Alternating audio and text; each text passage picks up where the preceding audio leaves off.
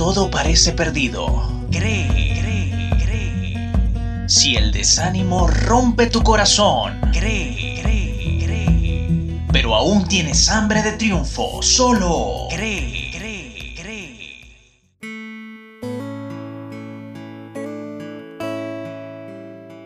Estamos contentos de llegar a tus oídos. Una vez más con producción general y libreto de Hombre, Hambre, Nombre, con edición de sonido de Xavier Rodríguez, con locución en off de Jill Lee y con la presentación de quien le saluda, su servidor Agustín Marcano. Es un grato placer comenzar de esta manera la edición número 14 de CREE. Cree. En esta oportunidad hablaremos acerca de cómo considera Dios a los pobres. Dios escogió a los pobres para que fueran herederos del reino de los cielos. Santiago capítulo 2 versículo 5. Él no hace diferencia entre el rico y el pobre. El tener más dinero no aventaja en nada al rico delante del Creador. No des privilegios a los ricos y lo peor a los pobres. Eso es pecado delante del Altísimo. En la misma carta de Santiago se establece que la religión verdadera es atender a los pobres y a los afligidos. Una religión que no muestra compasión por los hambrientos, desnudos y sin techo, no muestra el amor del Señor Jesús, antes evidencia un frío formalismo. El Señor Jesús y sus discípulos eran pobres. En una ocasión dijo, las zorras tienen cuevas para dormir, las aves de los cielos tienen nido, mas el Hijo del Hombre no tiene un lugar donde su cabeza reposar. Sin embargo, cargaban una bolsa donde recolectaban ofrendas para ayudar a los pobres. La mayoría de los seguidores del Maestro eran pobres.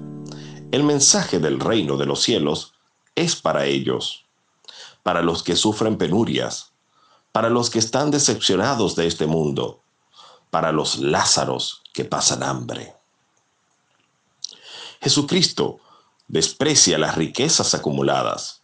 Para Él representan una pudrición. Por eso nos invita a hacer tesoros en el cielo, donde ni la polilla ni el horrín corrompen y los ladrones no minan ni hurtan. En los tiempos apostólicos no había necesidad económica entre los hermanos, ya que las ofrendas se repartían entre todos los necesitados. Había muchos que vendían sus casas y el dinero era repartido entre todos los necesitados. Una organización religiosa que se mantenga a costa de ofrendas y o diezmos y no reparta a los hermanos pobres, no está cumpliendo con el principal mensaje social de Jesús, el cuidado de los pobres. El dinero no salva a nadie, más bien puede hacer perder un alma. Los que confían en sus riquezas y no se acuerdan del pobre pasarán a ser los afligidos en la otra vida.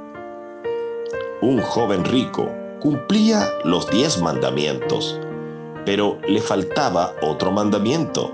Jesús le dijo, Ve, vende todo lo que tienes y dalo a los pobres, y sígueme, y tendrás tesoro en el cielo.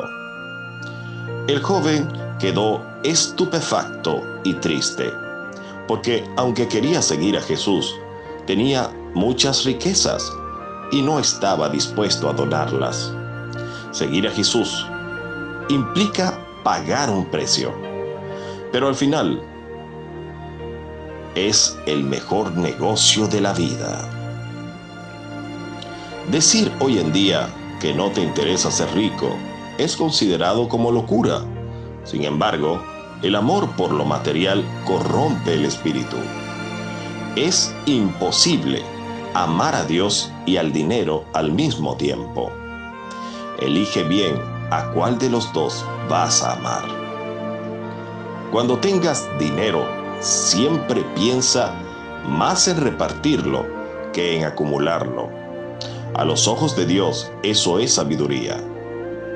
Si eres rico, aprende del Maestro Jesucristo, quien siendo rico se hizo pobre por nosotros. Ve tú y haz lo mismo. Si eres pobre, ten fe que Dios proveerá tanto en esta vida como en la venidera. Dios te acompañe, querido oyente, fortalezca tu alma a través de su presencia en ti.